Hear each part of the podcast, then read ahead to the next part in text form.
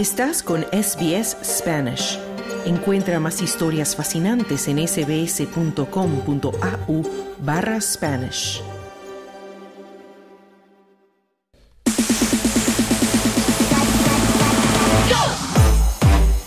Deportes. En hora 13 ya escuchamos la música de los deportes y tenemos nuevamente con nosotros a nuestra compañera Carmenza Jiménez con toda la información deportiva. Sí, señor, comenzamos con las noticias deportivas de la regata anual del Boxing Day en Australia. Claudio, alrededor de 111 embarcaciones, desde los Super Maxis con más de 20 metros de eslora hasta los más pequeños de 9 metros, arrancan a esta hora del puerto de Sydney. La salida es sin duda uno de los mayores espectáculos del deporte moderno. Cuando se dispara el cañón de salida, todos los equipos se dirigen hacia The Heads y hacia las aguas abiertas del Pacífico Sur, rodeados de todo tipo de embarcaciones.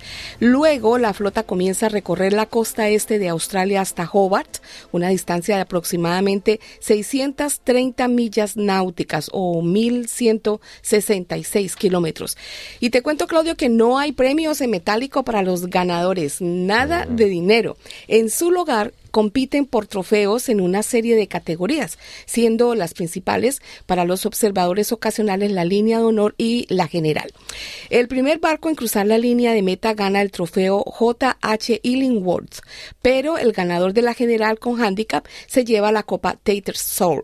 La victoria en la general se considera el mayor premio para los regatistas y un testimonio de habilidad y táctica. En la mayoría de los casos, los honores en handicap se los lleva un barco más pequeño y lento que supera a su rival más grande cuando el tiempo se ajusta en función del tamaño y otros factores. El actual ganador absoluto es el Ichiban, que terminó el recorrido en 4 días, 10 horas y 17 minutos. Y el vigente vencedor en línea de honor es Black Jack, que ganó en 2 días, 12 horas y 37 minutos en el 2021. Suerte para los navegantes. Así, con la clásica regata Sydney to Hobart. Y bueno, vamos a una noticia no tan buena porque el mundo ha estado en vilo, ¿no? Por la salud del rey Pelé que sigue hospitalizado, Carmen. Sí, por supuesto. El rey Pelé se encuentra hospitalizado desde hace un mes, Claudio. Sus familiares se reunieron en el hospital de Sao Paulo, donde al legendario exfutbolista permanece internado con su salud deteriorada a causa del cáncer que padece. En la puerta del centro médico, donde el ídolo histórico de Brasil está internado desde el 29 de noviembre, el clima es tranquilo y hay apenas algunos periodistas. El hospital no ha informado sobre la salud de Pelé desde el miércoles pasado. Recordamos que Pelé, quien ha sido tres veces campeón del mundo con la selección de Brasil, fue internado inicialmente para una reevaluación de su tratamiento de quimioterapia contra el cáncer de colon detectado en septiembre y para tratar una infección respiratoria derivada de un contagio reciente de COVID, según informaron los médicos. Bueno, ojalá que se recupere, aunque tiene la salud bastante delicada. Y vamos a cerrar, Carmenza, con una noticia un poco más divertida sobre una petición de firmas de Argentina hacia. Sí, señor, una petición virtual lanzada en Argentina solicitándole a Francia que deje de llorar. Superó el sábado medio millón de firmas. Esta petición surgió en respuesta a otra colecta de firmas por parte de algunos franceses para pedir que se repitiera la final del Mundial de Qatar, ganada, como sabemos, por Argentina en tantas de penales.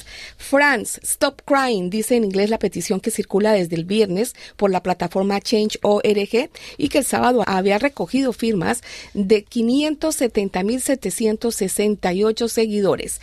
Valentín Gómez, el autor de la iniciativa, dice en la petición, y aquí abro comillas, que desde que ganamos la final del Mundial de Fútbol, los franceses no paran de llorar, quejarse y no aceptan que Argentina es el campeón, campeón del mundo. Y esta solicitud viene en respuesta a otra solicitud que hizo Francia para que se repitiera el Mundial y que no ha tenido tanta acogida. ¿Usted por quién piensa votar? ¿Por Argentina o por la petición de Francia? Yo creo que fue un arbitraje justo. De hecho, el mismo árbitro Marcinac dijo que había permitido ciertas cosas tanto de los franceses como de los argentinos. Y yo creo que ya la final ya está jugada, las celebraciones ya están hechas.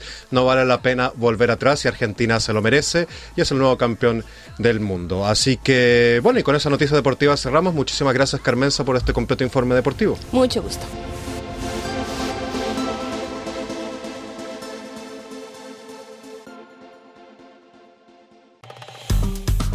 Dale un like, comparte, comenta. Sigue a SBS Spanish en Facebook.